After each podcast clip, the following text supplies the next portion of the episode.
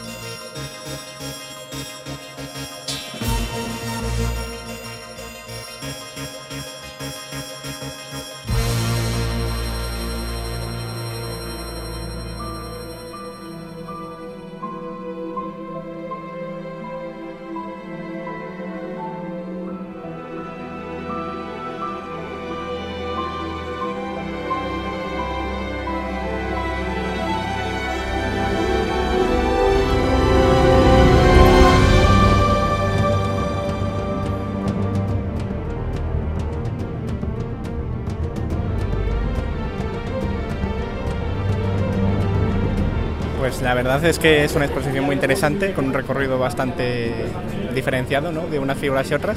Y me ha encantado la calidad con la que el artista refleja todas las obras y todos los programas de Iker. Pazuzu, Pazuzu, sí me, me ha llamado la atención. Verlo así en directo me, me ha llamado la atención, sí. Eh, Debería ser itinerante eh, porque habrá mucha gente que, le- que lo vería. ¿eh? En general todo, la verdad es que bastante positivo, nos ha encantado. Ha merecido la pena las dos horas de espera de cola que hemos tenido y nos ha encantado. De Vergara. De Vergara, de Guipúzcoa. Me ha gustado, sí, sí, en la exposición al final me ha gustado. Aunque soy fan consorte al final, me ha gustado. Después de estudiar en la facultad eh, América Prehispánica, estaba deseando tener a los mayas y a los, y a los aztecas de cerca y poder aplicar todo lo que he estado estudiando a, a- a todo lo que he visto por ahí, los números aztecas, las estelas mayas, el fin del mundo, bueno, el fin del mundo. La verdad que muy interesante, además que bueno, está todo esto desbordadísimo y la verdad que nos hemos juntado un montón de gente y muy interesante todas las piezas que estáis mostrando. Pues yo con el cuadro de Vlad Tepes, pero porque es un personaje que me fascina a pesar de su crueldad y su maldad, porque se basó en el Bram Stoker para su famosa novela de Drácula.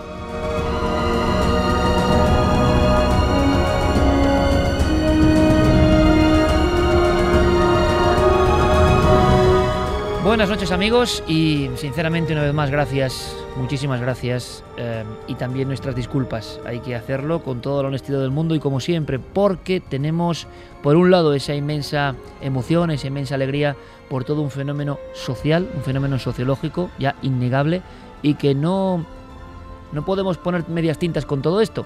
Con el asunto de la exposición de cuarto milenio realmente los hechos prácticamente nos han desbordado lo han hecho de una forma llena de positividad, llena de alegría, llena de amistad. Madrid, el centro de Madrid, podemos decir que ha sido colapsado por personas que acudían a un museo, a una exposición, cosa que ya es un milagro. Pero también tenemos una sensación un poco de cara y cruz, porque este equipo hace todo, intenta hacer todo por vosotros, por los milenarios, por las personas que nos seguís, y sabemos muy bien que la estructura, la infraestructura, se ha venido abajo en el sentido de que era imposible dar eh, sitio, eh, posibilidades a tanta, tanta, tanta gente. Os doy un dato. Hemos salido en cierto momento, Carmen y yo, para venir a la radio y vernos con todo el equipo, evidentemente, y resulta que, según los cálculos, unas 3.000 personas quedaban todavía en la calle, en diferentes sectores, en las colas, y con toda la ilusión del mundo, claro, ¿qué, qué, qué decimos, no? ¿Qué podemos hacer? y que se pongan un poco en nuestro lugar y saben de nuestra preocupación. ¿Qué podemos hacer? Cuando ayer, viernes, ya en las primeras horas, eh, en la primera parte de la mañana, más de mil personas entraban al recinto, un recinto que, digamos, estaba confeccionado o en las exposiciones pueden entrar 100, 200 personas en un día. Claro, ayer ya pues unas 3.000 personas o 2.500 personas entraron a ver la exposición. Yo me comprometí, por supuesto, a dar una charla, una guía em, y lo hicimos y la gente, vosotros, el público se portó de forma maravillosa, pero ya veíamos que eso era incontenible, imposible. Y que incluso nuestra presencia, y estoy siendo muy sincero, todo lo que puedo ser con todos vosotros, nuestra propia presencia, que yo creo que era, yo no sé, una forma de agradeceros ocho años de televisión y de misterio y de radio, resulta que era contraproducente, porque se producía un bloqueo enorme, un bloqueo de cariño, eso sí, un bloqueo eh, de afecto mutuo, que lo hemos sentido, pero Carmen, hay que decirlo, buenas noches. Buenas madrugadas, Iker. También estamos, aparte de desbordados, de muy cansados, estamos pues un poco preocupados, ¿no? Porque tanta gente, tanta gente que ayer y hoy se quedó fuera, se ha quedado fuera de la exposición de Cuarto Milenio, que me da miedo decir Colegio de Arquitectos Hortaleza 63, porque mañana no sé qué puede pasar, que era solo ese día. En Telecinco, puedo decirlo, en Mediaset, eh, hay preocupación, hay optimismo absoluto, hay desborde de lo que es este fenómeno, pero también hay preocupación porque lo que no se puede hacer, lo que hay que intentar es que todo el mundo vea la exposición. Ojalá lo logréis, amigos, ojalá, pero una vez más, y os pido disculpas, personalmente os pido disculpas a todas las personas que ahora mismo están volviendo a sus lugares de origen, a toda la gente que con sus niños, sus familias vuelven carretera ahora mismo, nos escuchan y no han podido entrar en la exposición, mm, procuraremos mejorar, procuraremos hacerlo mucho eh, más efectivo.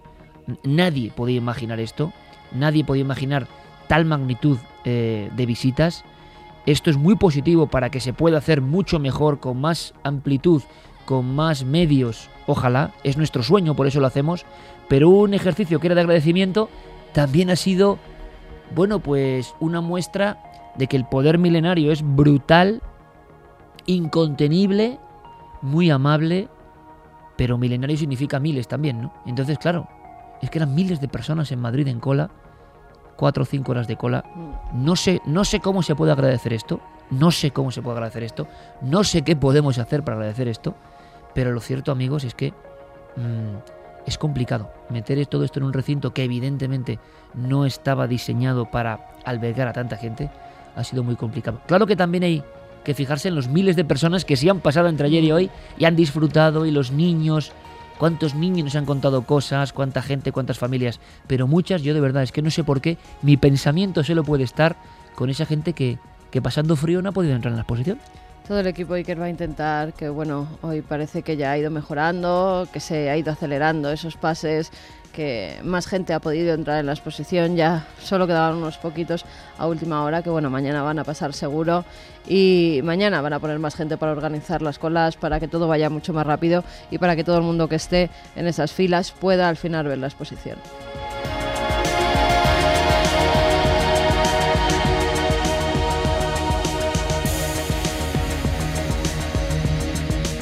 No, todo en general así, son cosas que habíamos visto en la tele y tal y que verlo así en persona impresiona bastante. Quería ver todas las investigaciones que ha hecho Iker. Porque ver la exposición en vivo y en directo, ya que la has visto en la televisión, es genial. Eh, la máscara de la peste, bueno, es que me gustó un montón. El tema también de, la, de las túnicas de lo, del San Benito, eh, fue interesante en el programa y verla, que es un artista, Juan Villa. Pues la verdad que está muy completa, hay bastantes de las figuras que podemos ver en, en plató y verlas da un realismo increíble, se parecen tanto a las originales que si me las ponen las confundo, vaya. Pues yo creo que por ahora con los Sasquatch, son los que más me han impresionado, por el tema de tan grandes, tan altos, son los que más me han, me han gustado.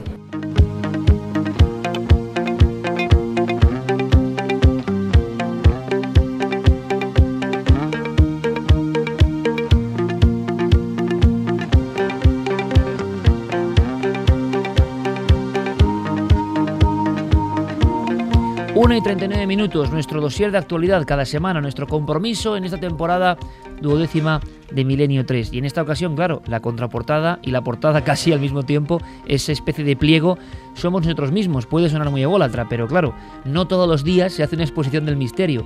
No todos los días un grupo de locos decide eh, montar una especie de pequeño museo donde se concentren las grandes piezas que nos han acompañado en esta larga travesía. Y las personas, vosotros, habéis podido tocar, habéis podido sentir, habéis podido estar en una especie de almacén mágico que gracias al arte de Juan Villa y al trabajo de todo un equipo inmenso, tengo que decirlo, y de mucha gente que ha hecho cosas que no tenía que hacer.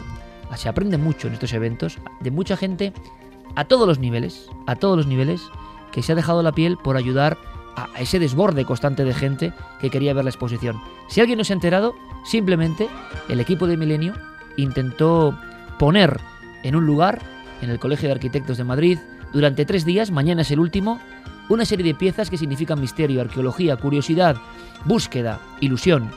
Y eso es lo importante, nos hemos quedado absolutamente sorprendidos. La llamada ha tenido una increíble, maravillosa, cósmica respuesta.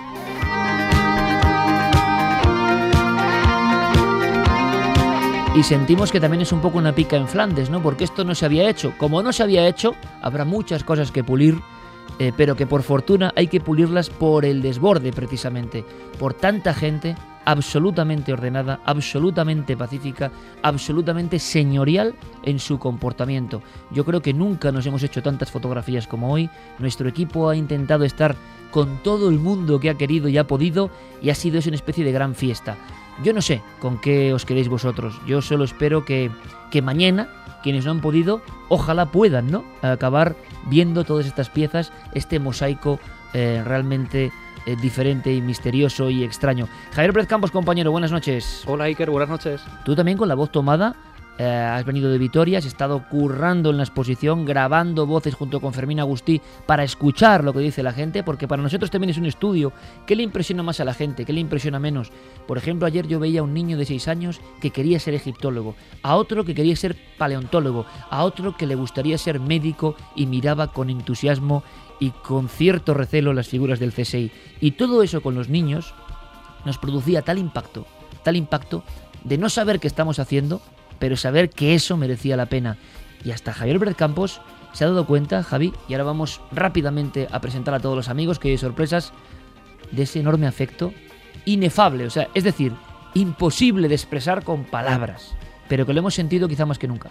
Sí, para mí sin duda ha sido uno de los momentos en los que la gente ha estado más próxima, más cercana, eh, muchas personas que, que te hablaban casi a la vez porque tenían cierta inquietud por contarte sus historias, sus misterios, por bueno, saber también un poco más eh, qué se siente en esos momentos de investigación a solas, que es algo que ha salido muy, muy a menudo en las conversaciones. Y lo que a mí más me ha llamado la atención, Iker, es esa mirada de niño que no solo estaba en los niños, había muchas personas que entraban en esa exposición y se quedaban maravillados.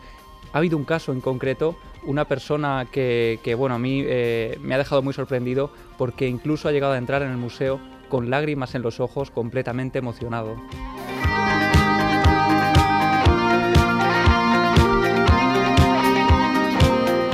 Amigo Javier, me ponen los pelos de punta porque, desde luego, ahí está una de las claves que yo no había comprendido. En muchas miradas, quizá atribulado por tal cantidad de amigos, pero en muchas miradas yo detectaba que la expresión del niño, del alma del niño, estaba en los mayores también. Y eso me ha producido un impacto brutal. Una alquimia se estaba produciendo ahí. Mucha gente estaba mirando con ojos nuevos viejos misterios, ¿no? Porque Carmen, simplemente damos vías de contacto para que nos escriban, para que opinen, para que nos digan, pero suéltame así, abuela pluma, en esta noche que nos vais a permitir que hablemos de este experimento, un trocito nada más, desde luego. Ahora enseguida vamos con un montón de cosas. Pero dime, lugares desde eh, dónde han llegado, han ido viniendo milenarios al corazón de Madrid esta noche, por favor. Que nos vamos a quedar Pues te cuento, desde Granada, desde Sevilla, Santiago de Compostela, desde Barcelona, desde Zaragoza, desde Zamora, desde Miami, desde Suiza. gente que ha tomado un vuelo desde Miami para estar a tiempo. desde Suiza también. Venían solo para visitar la exposición de Cuarto Milenio, los de Miami lo mismo. El fin de semana además han estado por la mañana y no nos han podido ni ver, con lo cual dice, bueno, aunque hayamos visto ya la exposición, ya con eso nos vamos contentos. Que lo próximo para lo que van a venir desde Miami es para un programa de Milenio 3 con público. O sea Están que invitados. vamos a, a esperar y ya lo anunciaremos con tiempo para que cojan los billetes. Han venido desde todos puntos de España, Iker, desde Albacete, recuerdo, de Murcia, de Cartagena, de Alicante, de Córdoba. Es que me ha saludado gente de todas partes de España y se lo agradecemos. Agradecemos ese esfuerzo porque hay ya mucha gente que está Vías de diciendo, contacto, bueno, Carmen. en el hotel ya descansando después de estar con Pazuzu. y nos pone la foto de Pazuzu. Y gente, muchas embarazadas. Hemos visto Muchas, muchísimas muchas. embarazadas, algunos de ellos como Julián y Carolina que nos escribían diciendo, está de siete meses y medio mi mujer, pero ha merecido la pena. Bueno, pues con esa energía positiva nos quedamos, porque nos han dado mucho. Nosotros hemos intentado dar todo lo que hemos podido, pero lo que, lo que hemos recibido ha sido mucho más de lo que nos merecemos. Vías de contacto rapidísimo. Vamos a dar las vías de contacto a través de Twitter, de Facebook y del Google Plus en Nave del Misterio y también, como siempre, milenio 3 con número arroba cadenaser.com.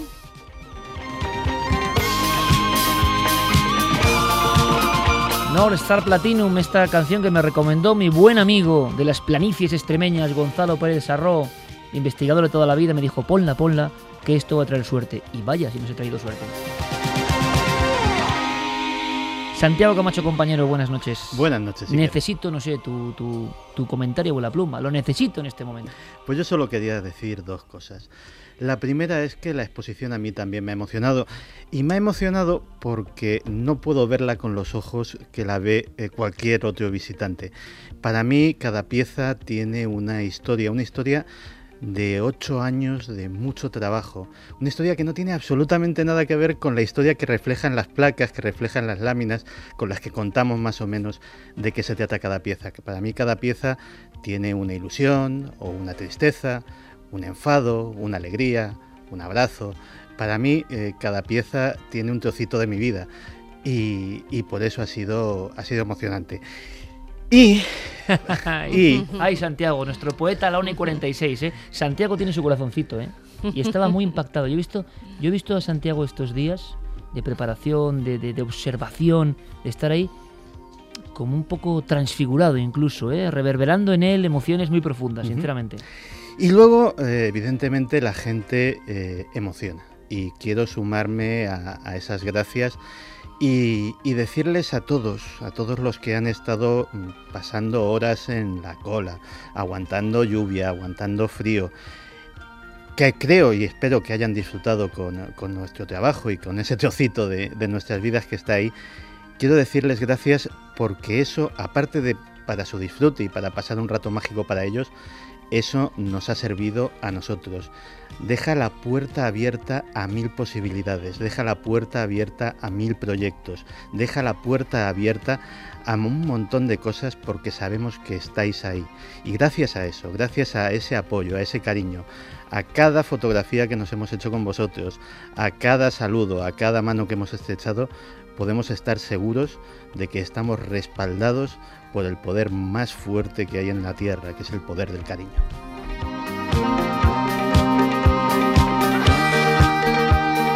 ¿Se puede añadir algo más? Yo no, desde luego, yo no. Pero Javier Sierra, quizás sí, compañero, buenas noches en esta noche tan especial. Muy buenas noches, Iker. Eh, a mí la primera reflexión que me viene a la cabeza con todo esto es eh, la de ese niño que hace 30 años empezaba con estas cosas, eh, preguntándose si hay vida más allá de la vida, si estamos solos, si hay criaturas en este universo que no conocemos pero que, que están en una dimensión paralela, en fin, todas esas cosas que los mayores se empeñaban en decirme que eran una locura y que me hicieron tener la conciencia de que estaba solo, de que no había nadie ahí con el que podía compartir estas quimeras, estas mm, ideas.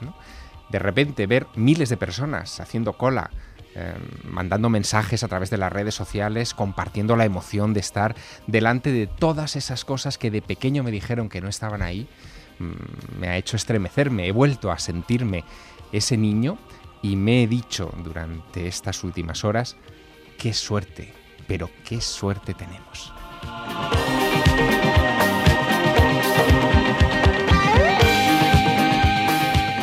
Esta es una nave de la locura también, de la ilusión, de los sueños a contracorriente, sueños que, como decíamos hoy, a tanta y tanta y tanta y gente de todas las edades, tanta gente joven, tanta gente mayor, tantos niños, sin vosotros no es posible, sin vosotros no es posible. En ocasiones eh, no sale todo redondo, pero sabemos que estáis ahí. Sin vosotros esto no es posible ni tiene sentido. Ninguna de esas figuras más o menos terroríficas, más o menos luminosas, más o menos proféticas, más o menos arqueológicas, ninguna de ellas mm, hubiese nacido de no ser por vuestro apoyo semana a semana.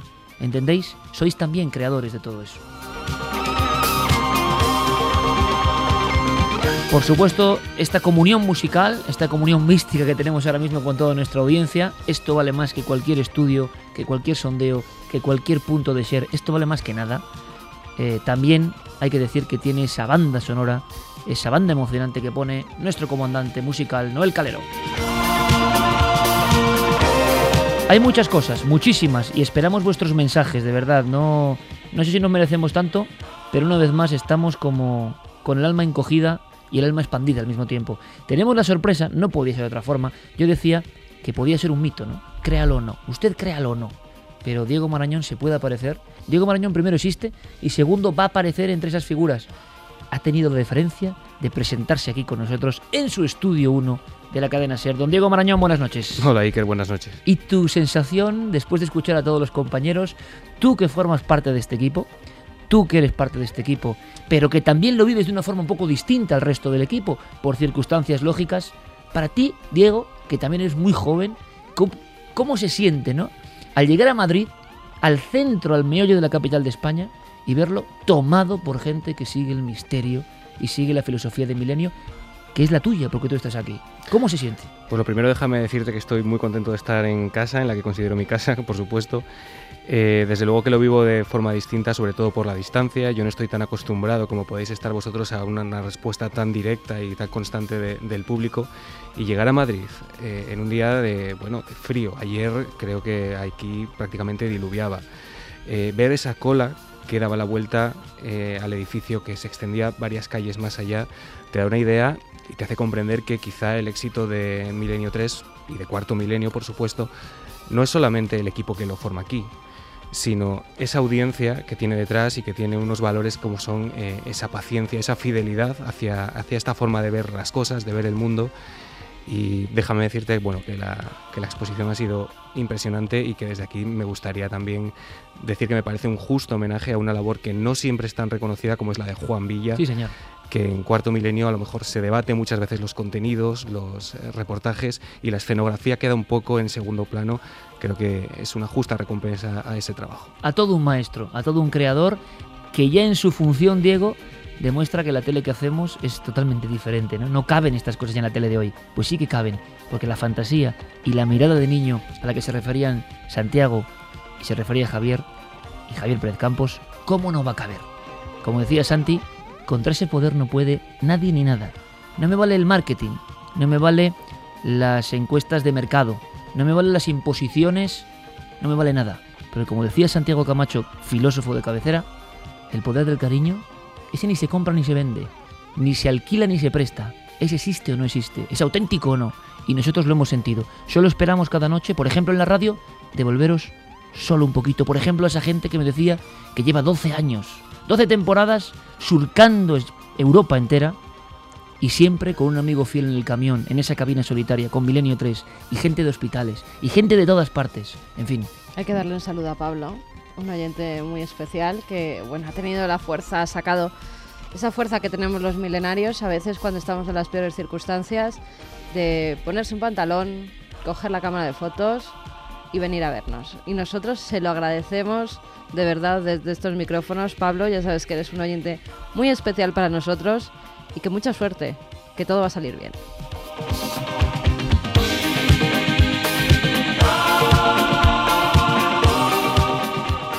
Mensajes. Vamos con una primera tanda de entrar, de entrar directamente en la actualidad. Actualidad que os va a sorprender. ¿eh? Os va a sorprender, tiene que ver con política y tiene que ver con videncia. ¿Es posible? Es posible. Pero antes, por favor, esa ráfaga de titulares siempre tan certeros de nuestra audiencia. Pues hay de todo, Iker. Gente que ha estado allí cuatro horas y media y al final ya era, bueno, el último y solo han estado diez minutillos, pero bueno, esos diez minutillos, qué faena. sí, una faena. Además, cuando van con bebés pequeños, pues todavía peor. Pero vamos, que, que, que le pedimos perdón desde aquí, de verdad, a toda esa gente. Luego muchísima gente, sobre todo nos están mandando fotografías. Yo no sé contabilizar cuántas fotografías. Tú ya tenemos una cara de, de- de sello, los dos, que, que ya... Cara de sello sin pupilas, ¿no? Totalmente. Después de tantas fotografías, tantos flashes, bueno, todo el mundo que enhorabuena por todo lo que representáis y como lo hacéis, esperamos la Sport por toda España. Eso lo pide todo el mundo. Vamos a ver Esto si lo lo decía Josemi. También nos han dicho que si pueden eh, estar más días la exposición para que entre más gente, que se puede No prorrogar. depende de nosotros, amigos, no depende de nosotros. Si nosotros dependiera, dejábamos abierto Claro. toda la noche para que fuerais Sí, entrando señor. todos. Y que sería una bonita idea, ¿eh? La noche abierta, la noche abierta, qué bonito sería eso. Pero bueno, los sitios también tienen un horario, tienen su seguridad y, y tenemos que respetarlo. Ya han ampliado, ¿eh? Claro. Ya hay de 10 a 10 de la noche, de 10 de la mañana a 10 de la noche ininterrumpidamente. Sitios importantísimos en el mundo artístico español y que nunca habían visto nada parecido ni por asomo. Laura Moral Monraval nos dice buenas noches Milanes, por favor, una expo en Valencia. Eh, somos un grupo de locos, pero qué locos, nos decía Enrique Grande, Santiago Camacho. Una pena estar tan lejos, que gente no ha pedido. Muchas gracias, Santiago Vázquez, por la foto, que también se ha pasado Hombre, por ahí Santiago había, Vázquez. había muchos clásicos del programa hoy rondando por ahí, ¿eh? Y mañana estarán, nosotros no sé si podremos estar, pero mañana grandes amigos estarán. Yo espero que Javier Sierra esté, ¿no? Que Santi esté, que Javier Campos esté, que Diego Marañón esté. Yo espero, ya veremos, todo es mágico, nunca se sabe. Gem nos dice ya era hora que todo el mundo supiera cuántos somos, que se sepa que nos interesan otras inquietudes y que no son inquietudes banales. Gracias a vosotros se nos ve y se nos escucha. Eduardo dice, es fácil como agradecer las aglomeraciones de la exposición, seguir como hasta ahora con Milenio 3 y Cuarto Milenio, enhorabuena y a continuar. Bueno, y que mucha gente te echa la bronca, que después de esto ya te vas a pensar otra vez en irte. Jolín, en, en buen día dije yo aquello. En buen día. en- hoy me han dado alguna colleja, ¿eh? Algunos se ha atrevido a ponerme ahí la mano en, eh, en la nuca y decirme, Iker está. En fin, vamos a estar toda la noche conectando con vosotros, con vuestros mensajes, con vuestra emoción. Y gracias por estar ahí. Gracias por estar ahí, de verdad. Y sobre todo a todos los que han hecho un esfuerzo y no lo han visto recompensado. Vamos a ver si mañana podéis, de verdad. Ojalá. Eh, os puedo decir que nada más lejos de nuestra intención que un solo milenario se quede fuera. Como comprenderéis, para nosotros que alguien que sea milenario se quede fuera es un dolor. Por lo tanto, no sabemos más qué podemos hacer, pero lo intentaremos. Y ojalá haya más exposiciones, ojalá haya más museo, ojalá haya un centro donde podamos hacer conferencias, cosas, ojalá haya un sitio que es un sueño, ojalá donde pasen muchas cosas constantemente. A mí alguien muy importante, muy poderoso y que creo que sabe de esto, simplemente me dijo, Iker, esto tienen que verlo todos los niños de España. Ojalá. Ojalá, porque en esos niños quizá una ilusión nueva, una emoción nueva. Solo por eso merece la pena todo.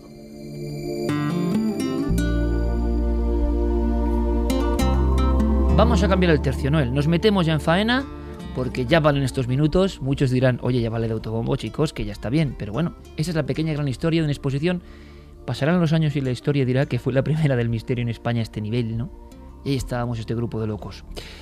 ¿Locos están los políticos? Bueno, muchos dicen que sí. Me da la impresión de que en este momento de la historia eh, la clase política, quizá compañeros, está en su umbral de crédito más bajo. Eh, para introducir este tema os puedo decir lo siguiente. Estamos viendo programas magníficos, por ejemplo, hay algunos programas de compañeros de otras cadenas, a mí no me cuesta decirlo, como es el caso de, de Salvados, yo he visto algún programa que me ha dejado sin habla, lo reconozco y lo digo aquí, sin habla, mm, indagando en el mundo de la política. Y uno se queda diciendo, uff, ¿cómo está el patio? En un momento en que muchos estéis pasándolo muy mal, todos estamos, oye, a todos nos afectan las cosas que están pasando, todos tenemos familiares con problemas y con amigos y que está la cosa muy mal. Y quizá por eso, por supuesto, los periodistas tampoco nos salvamos. ¿eh? Los periodistas debemos estar ahí por ahí con los políticos. Pero la clase política ha sufrido un retroceso brutal desde la transición aquí en lo que es el crédito público. Em, no sé cómo puede sentar esto, lo que vamos a contar ahora, pero justamente por las investigaciones de tramas políticas han surgido como anexas, han surgido como marginales una serie de temas que sí nos inquietan y nos extrañan. Parece que muchos políticos poderosísimos de este país, que han tenido influencia grandísima en este país, tenían unos consejeros, Santiago, que no precisamente eran consejeros de ámbitos políticos, científicos, económicos, no, no, eran otro tipo de consejeros que podríamos llamar más o menos videntes, brujos. ¿Os imagináis a personas tan importantes eh, acudiendo a gabinetes de videntes o de brujos, sean buenos, sean malos, negros, blancos, nos da igual, magia cubana, magia española, magia gallega, pero sobre todo, ¿os imagináis que algunos de ellos importantísimos en nuestra historia actuasen ciñéndose a lo que esa persona al otro lado de un gabinete o de una mesa o de una especie de biombo les decía? Si esto es así y ha ocurrido varias veces, ¿podemos imaginar una transición o unos años en España, quizá la actualidad, no lo sé, manejada no por los políticos, sino por auténticos nigromantes, videntes y brujos? Esto es noticia, por supuesto. ¿Por qué, Santi? Pues es noticia porque eh, extraemos la información de diversos periódicos. Eh, actualmente, como sabrán las personas que sigan eh, la actualidad política, el expresidente de la Generalitat, Jordi Pujol, está siendo sometido a una investigación policial que no es el objeto de este programa, pero que desde luego sí ha traído un efecto colateral absolutamente inesperado. Parte de esa investigación policial es un confidente de la policía, Philip McMahon, un norteamericano que está eh, dando eh, apoyo con su testimonio a las fuerzas del orden a cambio de inmunidad. Esto que hemos visto siempre en las películas, de yo te lo cuento todo, pero a mí no, no me pringuéis en el proceso. Pues bien, eh, en un proceso muy complicado en el que se habla de cuentas corrientes, de dinero, de tráfico de influencia, etcétera, etcétera, de repente sale algo absolutamente inesperado, que es que eh, este tal Philip McMahon al parecer acompañó en diversas ocasiones al eh, presidente Puyol a ver a Adelina. ¿Y quién era Adelina? Adelina parece ser que es una es la bruja de las montañas, ese es su, su sobrenombre. Es una hechicera, una bruja que tiene su residencia en Andorra, y que eh, parece ser que es muy conocida y que hace rituales de purificación. ¿Esta mujer vive todavía? O? Esta mujer vive todavía, debe de tener, eh, según, eh, según estiman, estiman las fuentes de los periódicos, unos 80 años más o menos. todo esto no es de ahora ni mucho menos, es de cuando Puyol era presidente de la Generalitat, todo estamos hablando de esa época. Y al parecer, siempre según el testimonio de este confidente, pues Jordi Puyol acudió a su consulta en, una localidad de las, de las montañas del Pirineo y allí se sometió, entre otras cosas, a un ritual de purificación con un huevo. ¿En qué consistía el ritual del huevo? Pues básicamente se coge eh, un huevo de gallina eh, y eh, se pasa por todo el cuerpo de la persona a la que quieres purificar y luego en un recipiente se abre. Si el huevo está en buen estado es que esa persona también estaba su aura o su, o su energía espiritual estaba también en buen estado. Si el huevo está deteriorado o incluso sale negro, según dicen que puede suceder, pues eso quiere decir que el ritual de limpieza efectivamente ha tenido resultado y que esa persona estaba sometida a algún tipo de mal de ojo o estaba sometida a algún tipo de influencia negativa de orden espiritual. Pues bien, eh, continuando con el testimonio del confidente, parece ser que Puyol se aficionó eh, en demasía a las eh, consultas y a las profecías que le podía hacer esta mujer y acudía con relativa frecuencia pagando cantidades cada vez mayores por sus servicios. Lógicamente, estas personas cobran la voluntad y eh, según les vas teniendo más fe, pues evidentemente tu voluntad cada vez es mayor. Hasta el punto de que el señor confidente, que también debía de ser un pícaro de cuidado, llegó a un acuerdo con eh, la señora Adelina para eh, facilitarle más visitas del presidente y a cambio de, ese favor, pues repartirse los beneficios, repartirse eh, las propinas que les daba Puyol a la tal Adelina. El truco del huevo o la forma de visualización del huevo que muchos dicen que se empleaba inyectando a veces, se dice.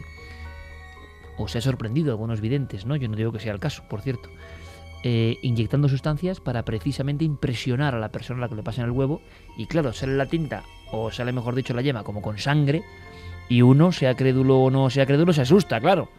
Pero cuentan que esto se hacía. Es el caso de Adelina. Lo cierto es que ver a Puyol, todopoderoso en Cataluña, acudiendo con esa fe a una hechicera, nos sorprende. Y nos sorprende más abrir los archivos indagar un poco en este mundo absolutamente tabú, siempre con referencias, siempre con datos. Todo lo que estamos contando no lo decimos nosotros ni acusamos a nadie, se ha publicado todo. Y vamos, por ejemplo, a la zona norte, al País Vasco, Javier, y nos encontramos quizá el caso de mayor imantación de políticos por parte del el mundo de la evidencia, ¿no? Fue un personaje que nos dejó hace ya 19 años. Eh, se llamaba Marichu Guller, en realidad María Erlanz, y eh, formaba parte de esa tradición muy vasca de las orguiñas, de, las brujas, las brujas de las montañas también. ¿no? En el caso de Marichu Guller, eh, ella era una mujer ya muy popular años antes de dedicarse profesionalmente a este tipo de cuestiones, porque ella y su marido habían regentado el café suizo de la Plaza del Castillo de Pamplona y por allí, en fin, habían desfilado ya muchas personas con las que ellos, ese matrimonio había establecido amistad.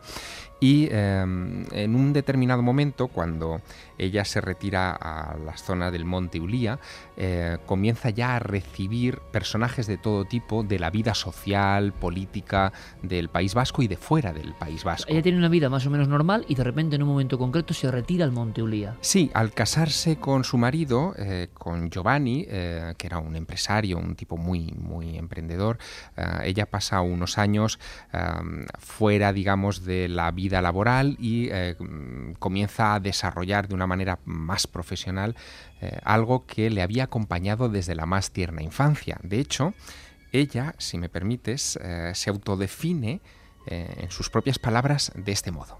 Yo he nacido llena de percepciones extrasensoriales.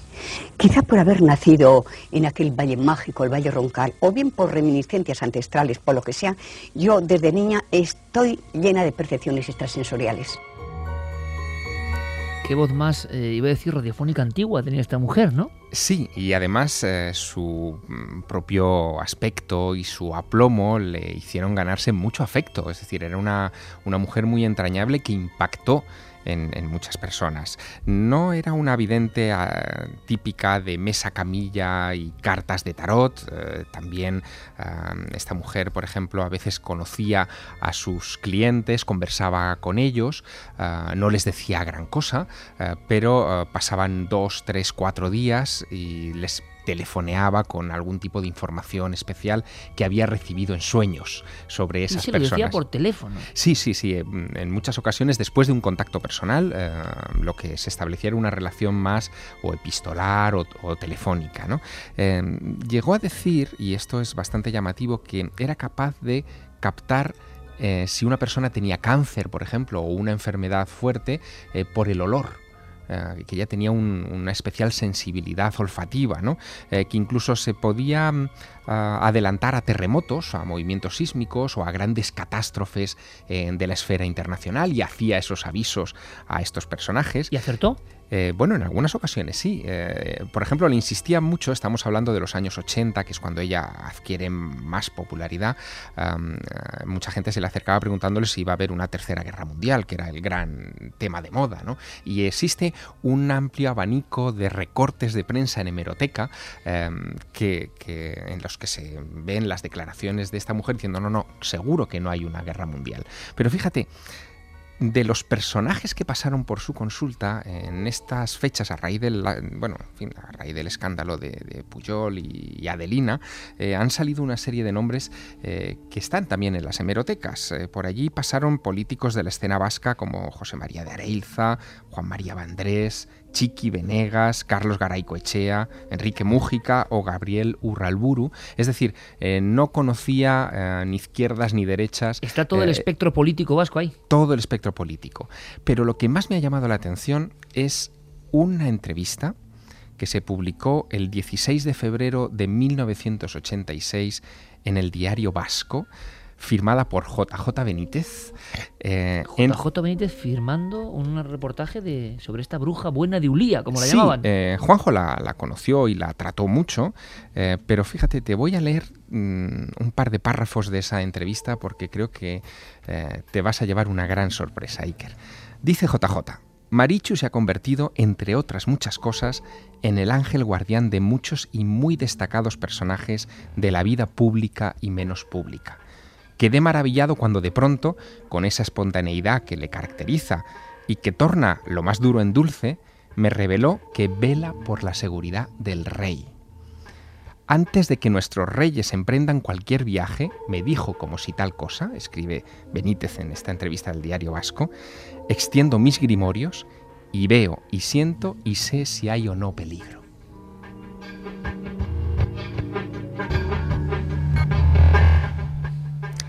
Hay más cosas. Yo quisiera que, mm, escucharas de qué manera uh, la, bruja buena de Ulía uh, evitaba cuando, en fin, alguien le, pinchaba para que contara, fin, qué clase de, clientela especial eh, pasaba por su casa, eh, de qué manera evitaba un poco el contacto. Uh, lo que vamos a escuchar es un repaso de qué hace ella en ese valle de Ulía, en ese lugar especial, y cómo por ese lugar, atraídos por ella y por el entorno, en fin, y por, las características especiales de ese paraje, eh, pasan personajes interesantes.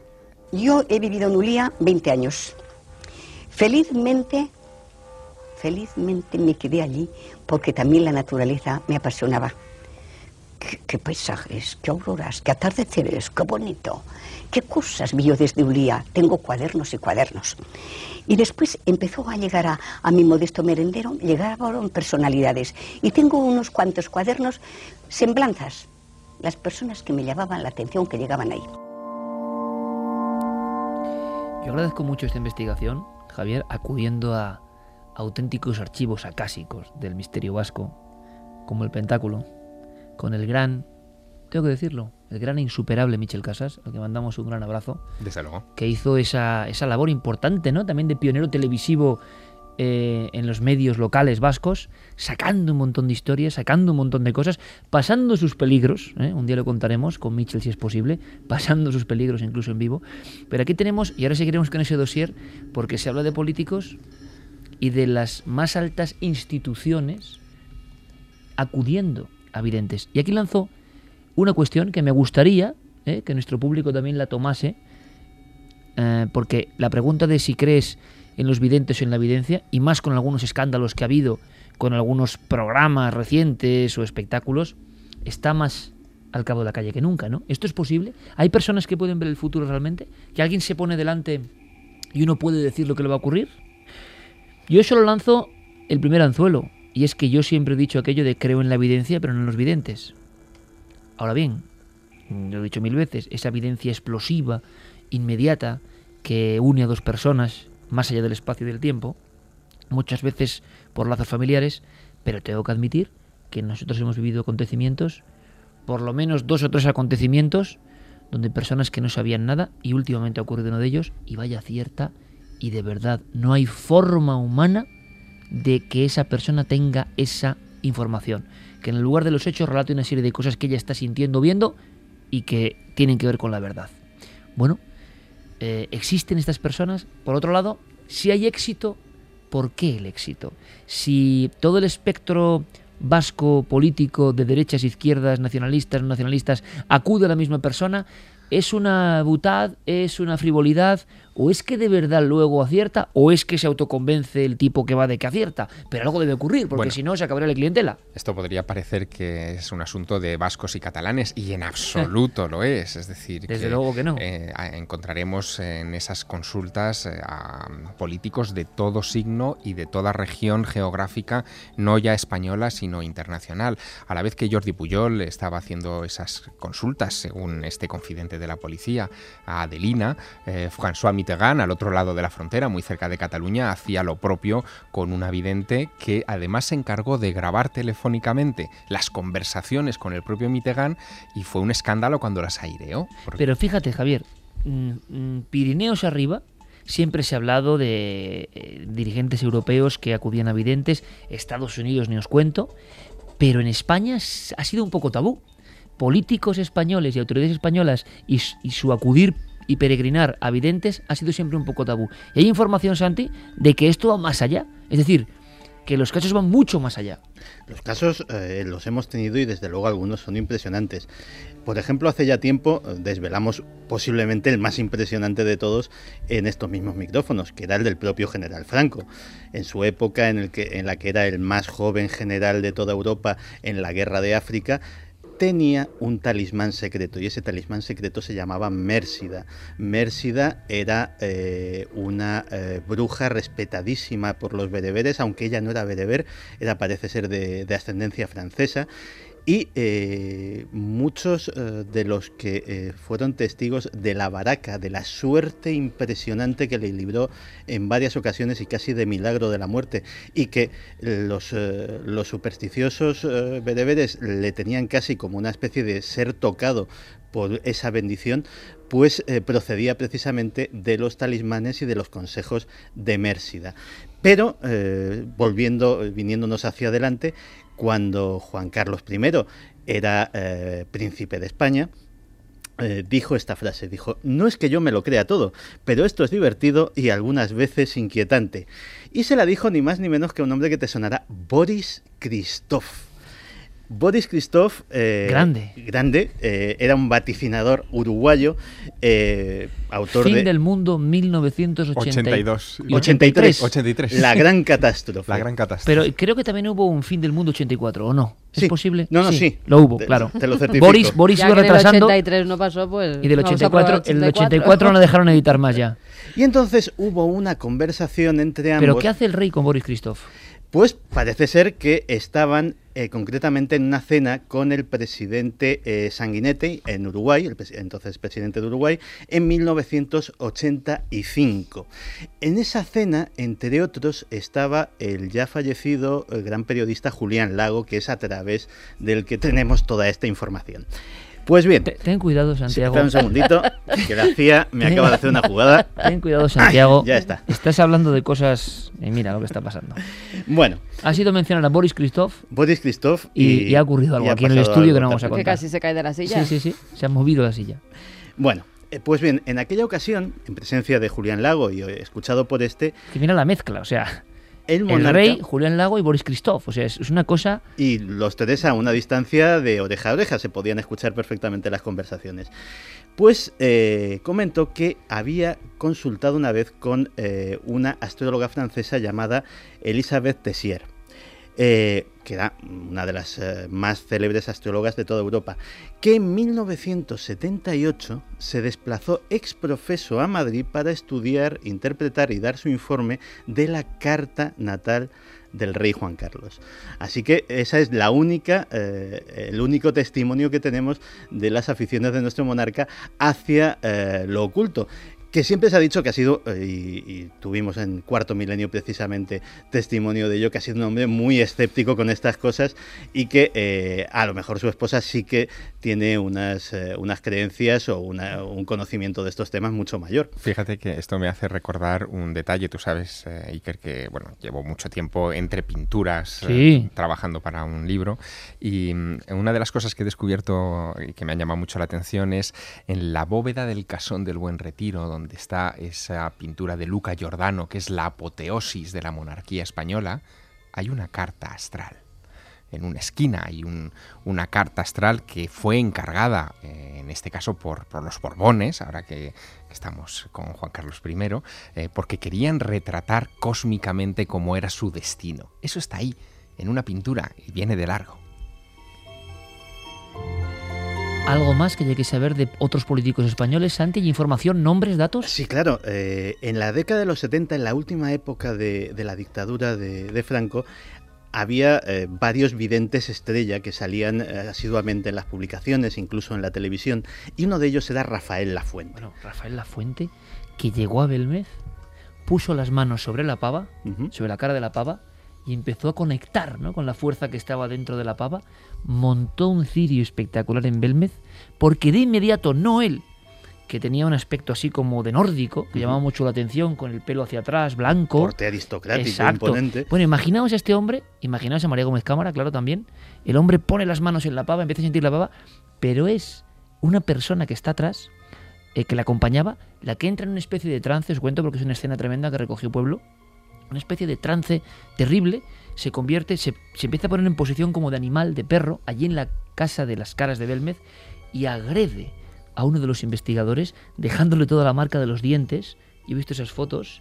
¿Tú recuerdas las fotos, Sí, Carmen? sí que las recuerdo. Y, es impresionante porque es una dentadura entera. Parecía de niño pequeño. De niño pequeño que, que siente y, y se empieza a montar un mito ahí de auténticas eh, sensaciones de otras personas que tienen como un ataque eh, de histeria colectiva y se creen mordidos, pero ya no le está mordiendo nadie. Y entonces algunos, y José Martínez Romero tomó algunas de las fotografías, tenían una roncha parecida a dientes en aquel momento. O sea, Rafael Lafuente era un astrólogo, entre comillas, muy popular. Mucho. En el año 72 por lo menos.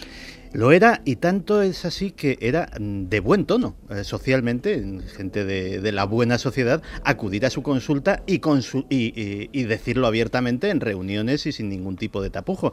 Se sabe que a esta consulta en aquella época eh, asistieron Manuel Fraga cuando era ministro, ministro de Franco. Es que no, no se puede imaginar a Fraga yendo a, a, a, que le diga un vidente cosas. Es increíble. Es la historia oculta de la política española uh -huh. que nunca se ha escrito. ¿eh? O, por ejemplo, Adolfo Suárez, que en aquella época era director general de Radio Televisión Española y que eh, más tarde, como todo el mundo sabe, sería presidente del gobierno. Posiblemente el amigo más influyente de Rafael Lafuente era el editor Antonio Asensio presidente del grupo Z. Claro. Y de hecho, en las publicaciones del grupo, La Fuente siempre tenía una pequeña sección, una columna, tenía algún tipo de, de protagonismo. Ya metidos en la democracia, eh, se convirtió un día en el centro de la atención pública, eh, ni más ni menos que Carmen Romero, la entonces esposa del de, eh, presidente Felipe González. Porque parece ser, y trascendió, entonces además era diputada, que asistía asiduamente a la consulta de una vidente sevillana llamada Concha Pino. Y bueno, pues evidentemente también, pues como en aquel momento era, era la esposa del presidente del gobierno, pues aquello generó unos días de cierta controversia en los periódicos nacionales. También Miguel Boyer eh, fue eh, asiduo y de hecho hay fotografías que eh, le reflejan junto a varios videntes puede que su entonces esposa Isabel Preisler, que se sabe que es muy aficionada a este tipo de cosas, le contagiase de alguna manera la afición y por eso fuese, eh, fuese a sus consultas. De hecho, eh, se dice que en varias ocasiones consultó a la vidente María Fernández de Córdoba, la cual a su vez entre sus clientes tenía al gobernador del Banco de España, Mariano Rubio, al que le vaticinó el accidente que habría de sufrir su madre y su cercana ruptura matrimonial. Claro, aquí subyace de fondo una cuestión mucho más seria que todo esto. Si personas de ese nivel, importancia y cuya toma de decisión influye en todo el pueblo, ¿qué material manejable por servicios de inteligencia, por espías, eh, por generadores de opinión, por transformadores de opinión, si tú tienes al vidente y logras dirigir de alguna forma al vidente, manejas al político si el político cree en ello. Claro, aquí entra una de las historias, de las primeras, cuando yo entré en este mundillo, hace muchísimos años, pues una de las primeras historias que, a uno le van contando los compañeros, y que nunca he llegado a saber. Ha habido medio confirmaciones, lo que no sé los datos exactos, o si, por ejemplo, el nombre del dossier, el dossier Apocalipsis, eh, es cierto o no. Se hablaba de un dossier de Apocalipsis que tenía el, entonces, el el que entonces era la Agencia de, de, Inteligencia Española, antes del CNI, eh, y que ese dossier de Apocalipsis eh, incluía todo lo relacionado con lo paranormal, desde los expedientes ovnis, los investigadores y ufólogos, hasta precisamente los videntes que estaban a sueldo del CSID y que las indiscreciones que cometían sus, sus, clientes de cierta importancia, las confesiones que hacían sobre su vida sentimental, sus negocios, sus infidelidades, etcétera, etcétera, automáticamente esas personas que estaban en nómina del y que tenían importantes consultas eh, repartidas por toda España, las hacían llegar a la casa y eh, tenían, iban a engrosar los dosieres de los respectivos personajes. Además, eh, esa leyenda urbana venía a decir que lo que se prometía a estos videntes era fama, notoriedad, a cambio de colaboración. Y eso es un, claro, eso es un tesoro muy jugoso para muchos, pero hay una cosa que estoy recordando. ¿Qué vigencia tiene esto? Porque a uno tiene que convencerle eh, el vidente, digo yo, para volver. No vale solo con psicología. Algo más tiene que haber. Ejemplo, nuestro compañero Javier Pérez Campos, por ejemplo, valga la redundancia, hace apenas unas semanas vuelve de un sitio en, en las montañas, en la zona serranía de Córdoba, ¿no? Sí. Vale. Hay muchas personas, yo no sé cómo analizar esto, ¿no? Vamos a contar un retazo, pero hay muchas personas que, que realmente creen que es imposible que alguien acierte. Incluso en nuestro programa hemos puesto eh, a prueba a buenas amigas que tienen este don, entre comillas, que pueden tenerlo, yo no lo sé, pero que aciertan, y podemos dar nuestra palabra, Javier, de que no damos información, que no saben a dónde van, de que no saben cuál es la historia que está detrás. Y en ocasiones, como te ha ocurrido a ti, simplemente como ficha, como viñeta, ¿no? Poniendo como que el misterio sigue y quizá algunas de estas mujeres tengan realmente algo de eso, que luego se deforma, se estira, se convierte en espectáculo, se reduce o se queda en la verdad, no lo sé. Yo soy, podéis estar en desacuerdo conmigo perfectamente, ¿eh? y los oyentes también. Yo soy de los que a personas tan importantes e influyentes solo con psicología no las convences. Mi opinión. Hay algo más, no sé el qué. Algo más y en qué dosis. Pero tú, por ejemplo, Javier, en uno de esos casos, y comentábamos algo la semana pasada, llega a ver cuestiones grafiquísimas, ¿no? Eh, en este caso con Paloma Navarrete, tú lo has vivido, de cifras, de datos, que son imposibles, ¿no? Que, que, que, o de decir, veo a alguien a tu lado, esa cosa tan clásica, veo a alguien a tu lado, pero te describen ese alguien, te cuentan la historia de ese alguien, y resulta que es verdad y nadie lo sabe. ¿Cómo es posible? Tú lo has vivido ahora mismo. Sí, y es una de esas cosas que te dejan sorprendidísimo. Y hasta tal punto Paloma no sabía absolutamente nada del tema que para que te hagas una idea, cuando llegamos a Córdoba capital, eh, ella pensaba que bueno solo teníamos que coger un taxi e ir a alguna calle determinada de Córdoba. No, había que coger un coche, ir a un pueblo que estaba cerca de una hora más o menos de allí.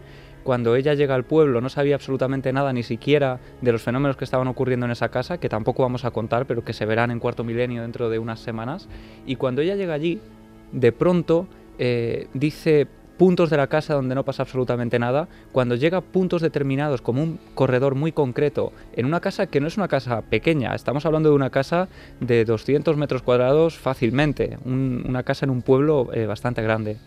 Llega a puntos determinados de esa casa donde dice, aquí aparece alguien que ha sido visto muy recientemente, describe cómo era esa aparición. Da algún detalle, o sea, para que veamos a qué nivel de detalle, por favor. Simplemente para, porque yo soy el primero que, que, no me lo puedo creer, pero sé qué pasa. Ella de repente habla de una aparición eh, de esa clásica sombra negra, se da la vuelta y le dice al niño, además tú lo has visto, el niño con cara de, bueno, alucinando por lo que le estaba pasando, dice que sí, afirma que lo ha visto precisamente por los lugares donde Paloma estaba diciendo, haciendo el recorrido que Paloma estaba diciendo en ese momento. Paloma llega a una habitación muy concreta y dice, bueno, en esta habitación se nota una presencia, una presencia femenina, eh, parece que la estoy viendo además en ese rincón concreto, señala el rincón de la habitación y aquí también esta señora me está diciendo que alguno de los dos la ha visto también el, otro hermano de los niños aseguraba que la había visto precisamente en ese rincón solo unos días antes. Pero es que ve descripciones incluso del tipo de cabello.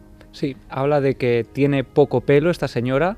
Eh, dice, bueno, pues que es una señora un poco fea, que empieza a describir la bajita, la describe haciendo una serie de cosas que al final entre ellos se miran y dicen, es que es la tía Francisca, es la persona que vivía en esta habitación. Y ya no solo eso, es que dice, bueno, es que hay otra presencia. De la cual no hay retratos, no hay nada. No se sabe nada de ella. Paloma parece ser que puede llegar incluso a entrar en contacto con esa otra presencia hasta tal punto que consigue el nombre de esa supuesta entidad, consigue que esta persona le diga que es un hombre de iglesia, escribano de la Casa Grande. En ese momento Paloma dice, ¿qué es la Casa Grande? Y le dicen, bueno, es que aquí eh, la casa grande es el ayuntamiento. Y lo último, el detalle que a todos nos pone la piel no de gallina... cuentes más, pero dinos el, último detalle, anda. Es que este, este hombre le dice que vivió en esa casa en 1813 y resulta que la familia, en ese momento y no en otro, cae en un detalle. En la cochera de la casa tienen un antiguo dintel donde eh, parece que había una, unas, unos números que pertenecían a la casa anterior, ¿no? Esos números que habían estado en el dintel de la casa antigua eran 1, 8, 1 y el último número no se puede leer. Claro, cuando ocurren estas cosas a este nivel de detalle y no, lo contamos porque lo estamos viviendo y somos los primeros interesados. No, no, creo que nos conocéis hace mucho tiempo, ¿no? Cuando vamos a una casa, sea una casa tan espectacular y pródiga en fenómenos como Vallecas y no pasa nada, pues no ha pasado nada, ¿eh? Y no vamos a contar qué ha pasado donde no ha pasado. Pero en otros casos ocurren estas cosas. ¿Cómo es posible? Ese poder va siempre con la gente, con esas personas. Por ese tipo de detalles imposibles, alguien se aficiona a un vidente, a un nigromante. Vamos a ver qué opina nuestro público. Vamos con ellos. Eh, Julen dice Adelina se va a forrar a partir de este momento, aunque para, la, aunque para magia la que tengo que hacer yo para llegar a final de mes. Nubia Botello, muy malos brujos, no decirles lo que se nos avecinaba. Cancela dice pues que le consulten cómo acabar con el paro, ya que ellos por sí mismos no son capaces. Está la gente bastante...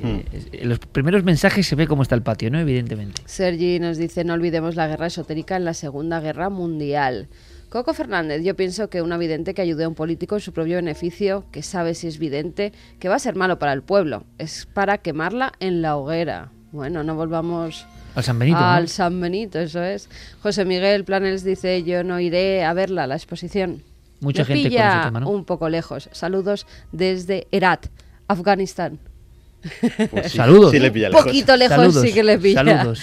Luego es que siguen llegando muchísimos mensajes. Todo sobre la exposición, ¿no? Sí. Pues luego los, Sí. luego los leemos, no os preocupéis, Vale. luego los leemos. Vamos a hacer una cosa, en fin, hemos lanzado ese primer dossier, ese primer apunte, esa piedra, ¿no? En el río amplio y caudaloso de un mundo del que casi nadie habla. Está por escribir, ¿eh? Esa historia esotérica de la política española. Fíjate, solo un último dato, pero mm, que además lo he visto y lo he vivido personalmente. En esta ciudad, y no puedo dar nombres, en esta ciudad hay una mujer que se dedica profesionalmente a la evidencia.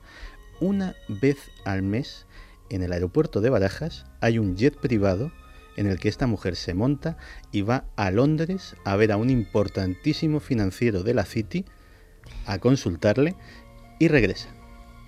Solo te digo eso. ¿Asientes, Javier? Eh, asiento porque yo he escuchado esa, esa historia también y porque el mundo de las finanzas, aquí hemos tocado esta noche un poco por encima el de la política, pero el mundo de las finanzas, de la bolsa, de los corredores de bolsa, am, de las Oye, personas que están tomando las importantes amigo. decisiones financieras en este momento está muy influido por ese tipo de consultas. Javier, ¿lo abordamos? ¿Nos atrevemos? Lo podemos rastrear incluso históricamente desde la fundación de la bolsa donde había espiritistas detrás. Es una historia interesante. Este es Javier Sierra, ¿no? Que de tira del ovillo y te convierte de repente en un dossier algo inesperado. Hemos hablado de políticos españoles y videntes, que es un tema, como digo, difícil, complicado, con nombres, con apellidos, con datos, y ahora vosotros, si queréis, investigáis. Pero Javier va y se descuelga con esto. Y la bolsa, y las finanzas. Tema más candente imposible, Javier. Fantástico. Lo abordamos en unos días, ¿te parece? Lo abordamos. Ahora, vamos con la cuenta atrás. ¿Estarás relacionado todo esto? Espero que no. Oye, ¿cuánta gente me preguntaba, Iker, qué va a pasar el 21 de diciembre? Primero, como si fuese a pasar algo y segundo, como si yo tuviese la respuesta. Cosa que me deja ya absolutamente anonadado cuando soy el hombre de las no respuestas. Soy el hombre de las preguntas, el ignorante sumo, el que no tiene ninguna respuesta de casi nada. Pero la gente, el público, nuestros amigos y amigas, preocupados. Me parece increíble. Por favor, no os perdáis el domingo el programa de Cuarto Milenio. Creo que podemos aprender, y es un tema del que yo pensaba que ya no se podía aprender. Y podemos aprender, entre otras cosas, por una lección magistral de Rivera Dorado y una lección magistral de Javier Sierra. Solo os digo eso. Yo os invito mañana, sobre las 12 menos 20, el programa Dossier 2012, tiene que ser en esta fecha, de Cuarto Milenio. Pero ahora vamos con esa cuenta atrás. Es increíble, es la última cuenta atrás, chicos. Es la última cuenta atrás. Estamos ya arrancando, parece mentira, ¿eh? parecía tan lejano, esa hoja que dice 21 de diciembre 2012. Quedan cinco días para el fin del calendario maya. Isabel Taylor, una niña de 16 años del Reino Unido, probablemente será considerada la primera víctima mortal de la psicosis por el fin del mundo que se ha creado torno a la fecha del próximo 21 de diciembre. Según sus padres, Isabel se quitó la vida la semana pasada después de haber permanecido todo el año enganchada a Internet, a las redes sociales y a los reportajes en medios de comunicación que hablaban del mal llamado apocalipsis maya. Se las arregló para ocultar sus sentimientos y lo que estaba pasando dentro de su mente, declaró la familia en un comunicado que ha llegado a la prensa en estos días. Nunca vamos a entender por qué se quitó la vida, añade ese comunicado, la echamos de menos. Pero el caso de Isabel podría no ser el único. De hecho, el gobierno francés, a través de la Misión Interministerial de Vigilancia y Lucha contra las Derivas Sectarias, ha advertido del riesgo, y citamos literalmente, de suicidios masivos ante la proximidad del 21 de diciembre, aunque los sitúa contexto de cultos milenaristas que están monitorizando tan de cerca como les es posible.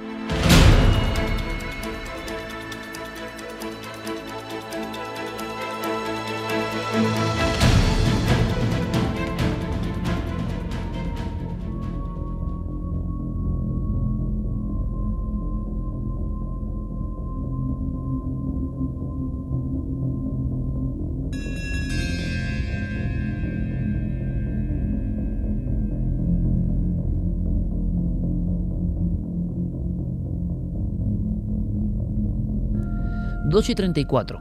Cambiamos de tercio absolutamente gracias a la magia de la música. Veréis, en esa humilde exposición, eh, protagonista sin duda este fin de semana, que hemos eh, construido para todos vosotros y que mañana es el último día. Mañana quienes estéis en la exposición, por favor, fijaos en una de mis figuras favoritas.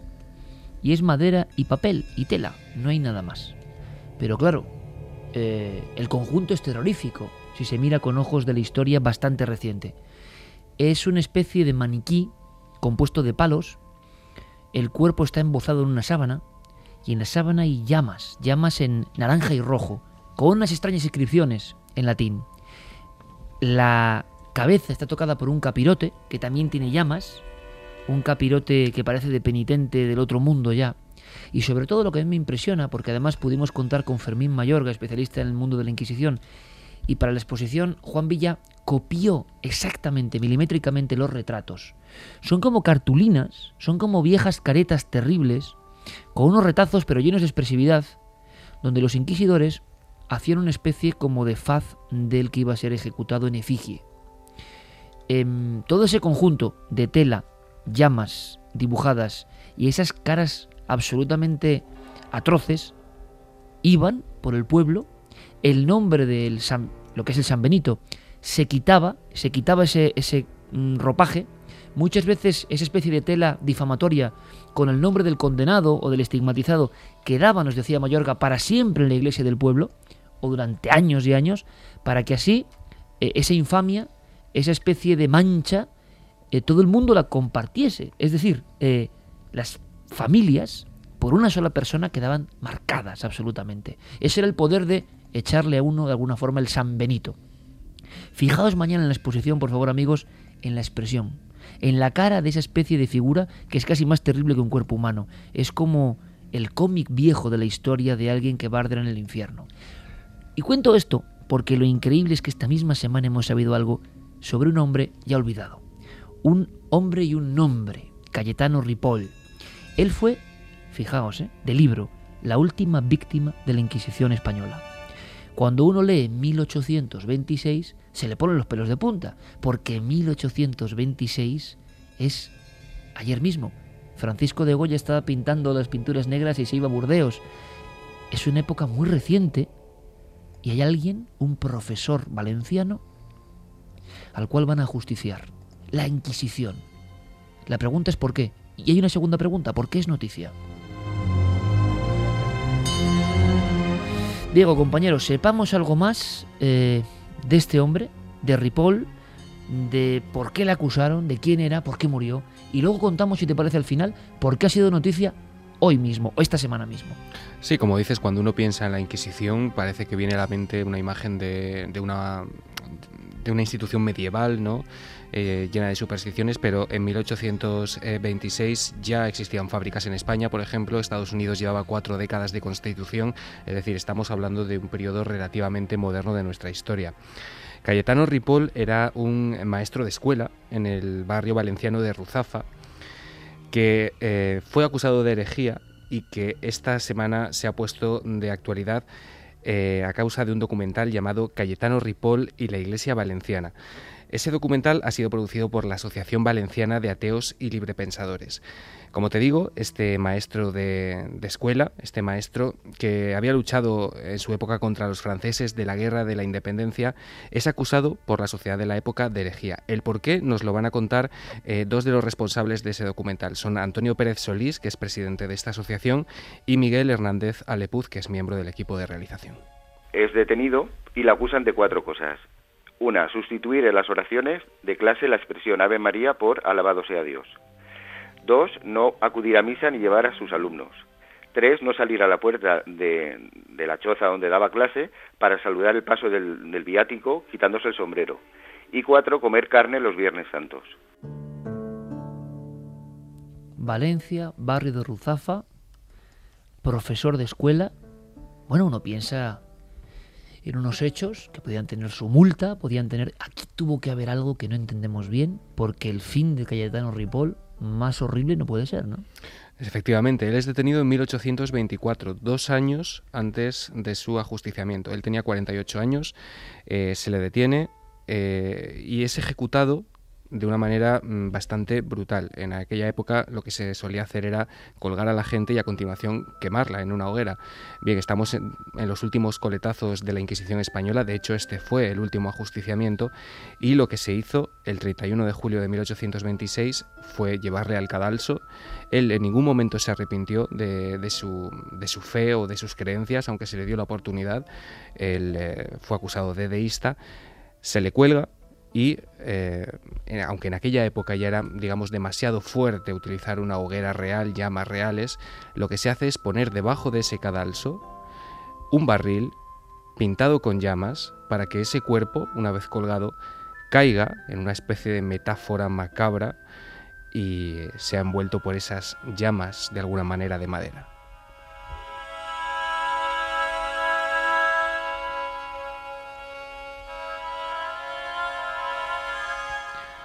2 y 40, esto es Milenio 3, y en esa escena, en esa viñeta, en ese diapositivo del pasado, Diego Marañón nos ha llevado en el túnel del tiempo a algo que no podemos ni creer, pero que ocurría en Valencia, ¿eh? en una orbe tan moderna como Valencia. Ese profesor caía como un fardo muerto ahorcado dentro de un barril con llamas pintadas como esas llamas del traje del San Benito. Bueno, acaba ahí la historia de Ripoll, se va convirtiendo en un mito, en un mártir, digamos, eh, ejecutado por la Inquisición, y nuestros amigos dirán, bueno, ¿y por qué Cayetano Ripoll, como si fuese un fantasma de otro tiempo, surge ahora? Bueno, porque hay novedades, esto es lo increíble, esta investigación ha arrojado algún dato que simplemente intenta saber más del misterio, que es dónde estaba su cuerpo, que se ha convertido también en leyenda urbana, ¿no? Sí, efectivamente, y eso ha sido posible gracias a Rafael Solaz, que es un eh, experto en libros valencianos, un bibliófilo, ¿no? Que ha encontrado un, libro de hechos, un libro facticio en el que se dan algunos datos hasta ahora confusos o desconocidos de cómo fue el final de Cayetano Ripoll. Esas anotaciones manuscritas, Iker, lo que dicen es que, al contrario de la versión, digamos, de alguna manera oficial que se mantenía hasta ahora y que decía que su cuerpo había sido incinerado y arrojado al Turia, eh, lo que ocurrió fue otra cosa bien distinta. Nos lo cuentan estas dos responsables del documental. Nosotros descubrimos dos cosas. Hay un documento de un personaje coetáneo a los hechos y ahí ese documento, que es en realidad medio folio, nos resuelve dos dudas. Uno, la fecha, porque había discrepancia entre el 26 de julio y el 31 de julio. Y dos, qué se hizo con el cadáver. Porque habían varias eh, opiniones. Había quien pensaba que lo arrojaron a Alturia, otros que lo llevaron, la cofradía de los desamparados lo llevó hasta un cementerio, que es donde se enterraba a la gente que no era católica que era la cofradía de los desamparados, cerca del barranco del Carraiset, pero ninguna de esas dos son ciertas. Lo que se hizo con el cadáver eh, fue llevado hasta el actual cementerio de Valencia y enterrado, pero fuera de él. No podía ser enterrado con los buenos cristianos. Actualmente, más o menos, pensamos que será lo que actualmente ocupa el cementerio inglés, pero por supuesto no hay ninguna lápida ni nada. Enterrado sin lápida, sin nombre, Cayetano Ripoll, la última víctima de la Inquisición, un maestro valenciano, lo lanzamos a la historia y yo estoy seguro que nunca tantas personas a la vez han oído hablar de Cayetano Ripoll. Estoy casi convencido y seguiremos la investigación porque conocemos bien a Rafael Solaz, eh, hombre que, con Javier Pérez Campos ha hecho algunas investigaciones en Valencia, hombre de legajos, documentos y libros antiguos, ¿verdad Javi? Bueno, su casa es una auténtica joya porque eh, yo cuando entré tiene un pasillo de varios metros de, largo lleno de viejos manuales de exorcismos, de antiquísimos legajos, de documentos oficiales eh, de gente de Valencia hablando, por ejemplo, de historias como estos pasteleros de la carne humana pues casos reales documentados en libros de 1700 por cronistas de Valencia. Es decir, que no me extraña nada que, pues eh, Rafael Solaz haya tenido acceso a todo esto. Él es precisamente el que nos ayudó en la investigación del edificio maldito de Tres Forques y que sacó a la luz que precisamente en ese lugar se habían instalado los lazaretos en momentos de, de, la peste en Valencia. Casi superponiendo mapas de ayer y hoy, descubriendo cosas con este investigador, el antiguo Sanza valenciano. Por tanto, Diego, se busca por parte de una serie de investigadores hoy, se sigue buscando. Claro, muchas veces la Inquisición, se cuenta, se dice, quemaba los cadáveres, se hizo, por ejemplo, a otro nivel, ¿no? Con los gerifaltes nazis, con algunas personas de las guardias pretorianas, con algunas mujeres nazi aniquiladoras, se quemaban y se tiraban a los ríos para que no hubiese una peregrinación posterior, aunque parezca increíble, para adorar esos restos. Pero hoy en día se sabe que eso no ocurrió con Ripoll, por tanto hay un interés enorme en Valencia ahora mismo. Seguiremos la investigación, me parece alucinante, por localizar a ese último mártir, ¿no? Efectivamente, y fue el último. De hecho, el arzobispo de Valencia, eh, cuando se le condenó, dijo, Dios quiera que sirva de escarmiento para unos y de lección para otros. El escarmiento, lógicamente, se lo llevó Cayetano Ripoll y la lección se la llevó esa sociedad que, debido a la indignación causada por la muerte de este maestro, causó que ocho años después de esta muerte la Inquisición fuese abolida en España. Con el nombre de la rosa de fondo que nos pone Noel Calero, una pequeña lección de historia. La muerte de ese eh, hombre que no había cometido delito de sangre, que solamente había hecho algunas cosas, que es increíble la historia de nuestro pasado también, la indignación popular es tal que la Inquisición deja, digamos, de ejercer como brazo ejecutor. 1826. Hemos hecho algún programa, pero os prometemos un día, porque es muy interesante, habría que hacerlo, lo hemos pensado en muchas ocasiones, ¿verdad? Recorrer, Carmen, la España de la Inquisición. Sí. La España donde hay lugares, este sería uno de ellos, que se puede tocar el pasado de la Inquisición. Y en cada uno de esos patios, cadalsos, calles, hay que imaginar la calle estrecha de Barcelona, por donde pasó Magdalena Duer con el San Benito con 13 años acusada de brujería, ¿no? Con el capirote y el San Benito, la gente escupiéndola, insultándola y ella descalza por esas calles. Y hay que imaginar eh, un patio de Sevilla con 12 personas quemadas al mismo tiempo y enterradas allí para siempre, ¿no? La España de la Inquisición es una España eh, terrorífica, pero que también nos muestra cosas de nuestro propio pasado Pues común. fíjate, hay una canción dedicada a Cayetano Ripoll. Nos lo decía Jacques Se titula L'ultim heretge. Está dedicado a la figura de, de Cayetano Ripoll. Dice, mira, Milenio 3 están hablando de este personaje y me ha recordado esta canción que está dedicada a su figura. Bueno, pues nos ponemos a investigar, Javi. Me parece muy interesante a nivel televisivo reproducir todo eso y aprender de ese último acto terrífico, goyesco, como decíamos, goyesco, de la Inquisición en Valencia. Un maestro. Vamos a hacer una cosa rápidamente. Cambiamos el tercio. Esto es Milenio 3, la información. Nos vamos de ese barril con llamas que nos ha dibujado en la memoria y en el aire Diego Marañón. Nos vamos a la luna. Ni más ni menos. Esta semana se han cumplido 40 años exactos desde que un norteamericano pronunciara las últimas palabras de un ser humano desde la superficie de la Luna. Mientras doy el último paso de un hombre sobre la superficie, de vuelta a casa por un tiempo, pero esperamos que no demasiado, me gustaría decir lo que creo que recordará la historia. Que el desafío de la América de hoy ha impulsado el destino del hombre de mañana. Dejamos la luna desde Taurus Litrow tal y como llegamos, y Dios mediante, regresaremos con paz y esperanza para toda la humanidad.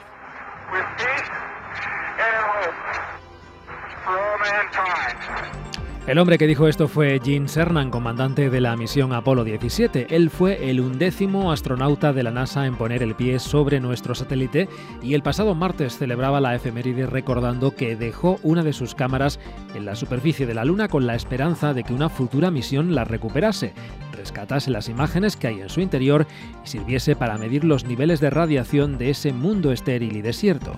Para el comandante Cernan aquel viaje no fue el final, sino el principio de los futuros vuelos espaciales a la Luna. Hoy solo se lamenta de no haber tomado una fotografía de su última huella en el suelo lunar. Yo sé que Javier es un apasionado y que Santi tiene una noticia importantísima y que nos va a sorprender como siempre.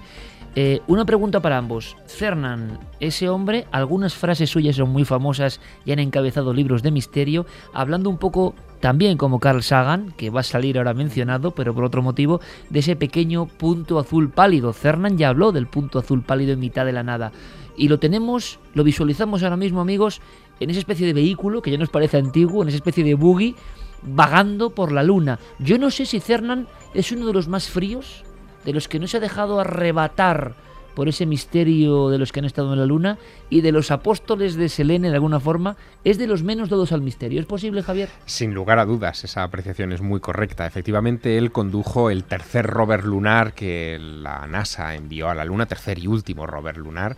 Eh, fue el astronauta que más tiempo estuvo en la superficie de la Luna junto con Smith, que es el compañero en aquel alunizaje. Estuvieron tres días completos allá, eh, por lo Tres tanto... días vagando por la superficie Tres de la luna. días en la superficie superficie de la Luna. La, la misión eh, fue espectacular. Que si lo comparamos con la más famosa de Armstrong y, y Aldrin, lo dejan en nada, ¿no? Exactamente, los equipos habían mejorado muchísimo, la tecnología desde el año 69 hasta el año 72, que estamos hablando de las navidades del 72, cuando ellos están en la superficie de nuestra Luna, había evolucionado muchísimo y por lo tanto eh, fueron testigos privilegiados, en fin, de, de- de lo que es nuestro satélite. Volvió además diciendo cosas como muy eh, de andar por casa, ¿no? Eh, a él le había llamado mucho la atención el olor de, la luna, insistía e insiste mucho en esa historia. Y mm, eh, como que tenía una cierta predilección, o tiene una cierta predilección por subrayar siempre que él fue The Last Man on the Moon, ¿no? El, el último, el último hombre en, en la Sí, superficie de la casi luna. dices, no tan importante con el primero, pero el último también tiene su misterio, porque la gran pregunta es por qué nadie después, ¿no? Pero frío, desde luego, es un rato. eh, es, mm, fue piloto de la Marina de los Estados Unidos con un adiestramiento militar muy severo, quizá el hombre que tuvo el, el adiestramiento El más, más firme. robotizado, quizás. El más robotizado, sin lugar a dudas. Y fíjate que es curioso porque a la salida de. eh, al regreso, digamos, en el viaje de regreso, cuando ya la cápsula en la que tenían que abandonar la Luna del Apolo 17 va a incorporarse al módulo orbital para emprender el camino de regreso a casa, eh, ellos observan eh, una serie de flashes de luz, lo cuentan en los logs de las conversaciones, flashes de luz dicen secuenciados, como si alguien les hiciera señales desde algún lugar. Eh, pero ellos, mm, y en concreto Cernan, no le da ninguna importancia. eh, piensa que podía ser algún tipo de partícula energética, eh, en fin, del espacio, que podía haber O sea, alterado su retina, pero no le da ninguna importancia. Aquí tenemos, aparte de que, de, que, de que estamos en la Luna, cuando lo cuentas es que estamos en la Luna, tú has sido también muy lunático y sé que has investigado una de tus vías de investigación desplazada por la pintura, pero también era la Luna. verdad. Ojalá vuelvas, Es colega. Volveré, ojalá volveré. vuelvas, porque ahí tenemos una muestra de lo que decíamos de- del celebérrimo Jackie Collins, ¿no?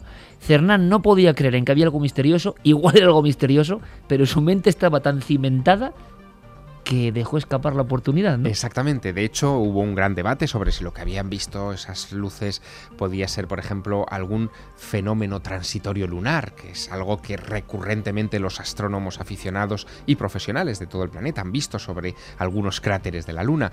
Pero, como te digo, eh, Cernan lo anotó, lo, lo comentó, en fin, queda registro en los logs, en, en las transcripciones de las conversaciones de esa visión, de ese avistamiento, mm, pero no se le dio ninguna importancia ni se le hizo ningún seguimiento. Eh, a él le preocupaba más que el polvo lunar no se desprendiese de su traje, que fuera algo casi pegajoso. Y de hecho, eh, quizás sea el astronauta que más detalles cotidianos, yo te diría que ¿Eso casi- del olor, por ejemplo? Claro, mm, yo te diría que casi insulsos nos ha, nos ha traído a tierra, muy acorde quizá con su mentalidad. Pero eso del olor, ¿qué quiere decir? Que la luna le, o sea, que le Que llegaba el olor de algo. Huele a pólvora. Lo que dice, lo que dice Cernan y lo que han dicho otros eh, astronautas es que el polvo lunar huele a pólvora. Evidentemente ellos no pudieron acercar la nariz al suelo lunar porque iban con sus escafandras, pero cuando volvían dentro del módulo lunar y se quitaban eh, esos trajes con los que se protegían, eh, como no podían desprenderse de ese polvo pegajoso que se adhería a sus botas y a la superficie de- del traje, que vamos, de hecho incluso algunos de los emblemas del, en fin, de, de las marcas llegaban a borrarse, o sea, llegaban a quedar tapadas por el polvo, ahí es en ese momento cuando lo olfateaban y en el caso de Sernan dijo, es que esto parece un polvorín. Pues eso hila perfectamente con la última noticia de este dossier. Luego nos quedaremos con Javier Pérez Campos que trae un testimonio que creo que pone, que congela la sangre. O sea, yo sé algo porque vimos la carta. Es un testimonio en una guardería infantil en Cataluña, si no me equivoco. Sí. Y las escenas que se cuentan a mí me dejaron petrificado. Eh, lo que yo no esperaba, aunque Javier me acostumbra a ello, es que iba a localizar a los testigos, ibas a poder hablar con ellos y íbamos a tener la historia en primera persona. No os lo podéis perder. Y muchas más cosas, las secciones habituales como el Créalo o no y muchísimas más cosas. Pero si te parece, aunque sean titulares, Santi, extraemos algo que tú también eh, has mm, pescado de las noticias y es que precisamente ahora, y con eso de la, huela, la, la luna huele a pólvora, hila perfectamente, que es proyectos, y esto no es ficción, proyectos de bombardeo de la Luna. Mira que se ha contado esto en el mundo del misterio. ¿eh? Pues sí, pues eh, precisamente ahora estamos en un mes muy extraño en el que se han desclasificado muchísimas cosas sobre la Guerra Fría y algunas espeluznantes que ya iremos desglosando en programas eh, posteriores, pero posiblemente una de las más impresionantes sea el proyecto A119. El proyecto A119 fue durante tres años mm, casi lo más secreto que hubo en Estados Unidos después del proyecto Manhattan. En 1957 eh, los Estados Unidos estaban conmocionados con la noticia de que los rusos, los soviéticos, habían colocado un satélite en órbita, el Sputnik, y hacía falta responder como fuera. Y a alguien en el Pentágono se le ocurrió la feliz idea que qué mejor manera de responder que disparar un cohete cargado con una bomba atómica a la Luna y que detonase delante de las mismas narices de los soviéticos provocando un flash en el cielo y el mensaje que les enviaban era claro, si podemos mandar una bomba atómica a la Luna, mandarla a Moscú es juego de niños. Pero vamos a ver, y esto nos hemos enterado oficialmente ahora, Santi, en el 2012 precisamente ahora. Ya te digo, el proyecto A119 eh, involucró a los mejores eh, cerebros de los que disponía el Pentágono, tanto propios como de las universidades norteamericanas, porque eh, era, estamos hablando de muchos años antes, se planeaba que el misil, que el cohete saliese en 1959, estamos hablando de mucho antes de, la llegada del hombre a la Luna, y poner cualquier objeto en la Luna en 1959, fuera una bomba atómica o no, era una proeza ya de por sí, con lo cual... ¿Era objetivo destruir la Luna? No, era simplemente... Mm, mandar un, eh, un, misil, una bomba, una bomba atómica que destellase, que evidentemente fuera detectado por los soviéticos y mandar ese mensaje al mundo de nosotros podemos... En las consecuencias en la Luna no hubiesen sido especialmente graves, hubiese tenido un cráter más radioactivo, eso sí. Pero, Yo he escuchado esa historia. Mm. La de bombardeo en la Luna y luego radioactividad. Y ahora la sabemos con cierto detalle. Uno de los detalles más pintorescos del asunto es que en esa historia participó un jovencísimo recién graduado Carl Sagan. Esto sí que es inquietante. ¿Qué hacía Carl ahí? Pues Carl Sagan, que era, eh, era un astrónomo mm, novato, principiante, pero que ya prometía y que parecía muy brillante, fue el encargado de eh, calcular qué comportamiento tendría la nube radioactiva sobre la superficie lunar. Es decir, si se extendería por toda la Luna, si caería solo sobre el cráter. ¿Y ese trabajo ha aparecido ahora? Sí, sí, efectivamente. Y eh, esa fue, digamos, su contribución a ese proyecto ultra secreto, para lo cual hubo que darle una, una eh, acreditación de seguridad máxima, eh, hacerle una investigación por parte del FBI, como todos los eh, que tienen ese tipo de, de, Papeles que acaban de salir también, que, luego tendremos que revisar en este programa. O sea, que Carl Sagan tuvo también ese lado desconocido. Sí, todo, todo el que fuera contratista del gobierno para una misión secreta del tipo que fuera, tiene que pasar eso eh, es así, una, una eh, investigación exhaustiva de su vida, su infancia, sus antecedentes familiares, eh, su fidelidad matrimonial, absolutamente todo para que no te quede ningún cabo suelto que pueda convertirle en un posible traidor al país. conozco a Javier hace 20 años y sé cuando me pone una cara que significa, aquí no lo podéis ver, pero me la pone, aquí hay mucha tela que cortar. Y me ha puesto una cara ahora con lo de Carl Sagan, hay mucha tela que cortar. En enero contaremos, porque además se cumple una efeméride respecto a Carl Sagan y a una historia que el FBI investigó, que es una de las sorpresas que te estoy preparando. Genial. Oye, me cuentas en un titular porque estamos ya casi fuera de tiempo, pero es interesante. Ese proyecto de bombardeo en la Luna, gran cráter, radiactividad, que se ha podido convertir luego en leyenda urbana o no, no lo sé eh, tenía también otro proyecto análogo soviético de teñir la luna de rojo. De hecho, yo mucho me temo que el proyecto soviético fue el que motivó eh, la puesta en marcha del proyecto americano, porque eh, había una idea, cuando poco después de lanzar el Sputnik en, el Politburo soviético, que era la de em, celebrar a lo grande, de la mejor manera posible y que todo el planeta se enterase, el aniversario de la revolución bolchevique. Estamos hablando del año 57, por lo tanto, estamos hablando de el 40 aniversario de la revolución bolchevique. Y no se les ocurrió mejor cosa, eh, entre los planteamientos que tenían, eh, que eh, dos grandes hitos. Uno era lanzar un eh, segundo Sputnik que en vez de emitir eh, la señal anodina del bip bip cantara la internacional eh, y que fuera o Hay pudiera cosas o- de la historia que Sí, uno sí. se puede creer y son de verdad. no, no, pero están ahí, son, están en los libros de historia, eh, quizá en las notas a pie de página, pero están ahí, ¿no? Y el otro gran hito que, que se pretendía era estallar, haciendo coincidir con un eclipse de luna que tuvo lugar el 7 de noviembre de 1957, un artefacto nuclear en la cara visible de la luna para que en medio del eclipse, tú imagínate, un fulgor, un hongo atómico pudiera ser, eh, en fin, objeto de, impacto en, la Unión Soviética. Es más, llegaron a plantear la posibilidad de tintar esa explosión de rojo para que la luna se cubriera de halo rojo, porque el rojo es el color del comunismo.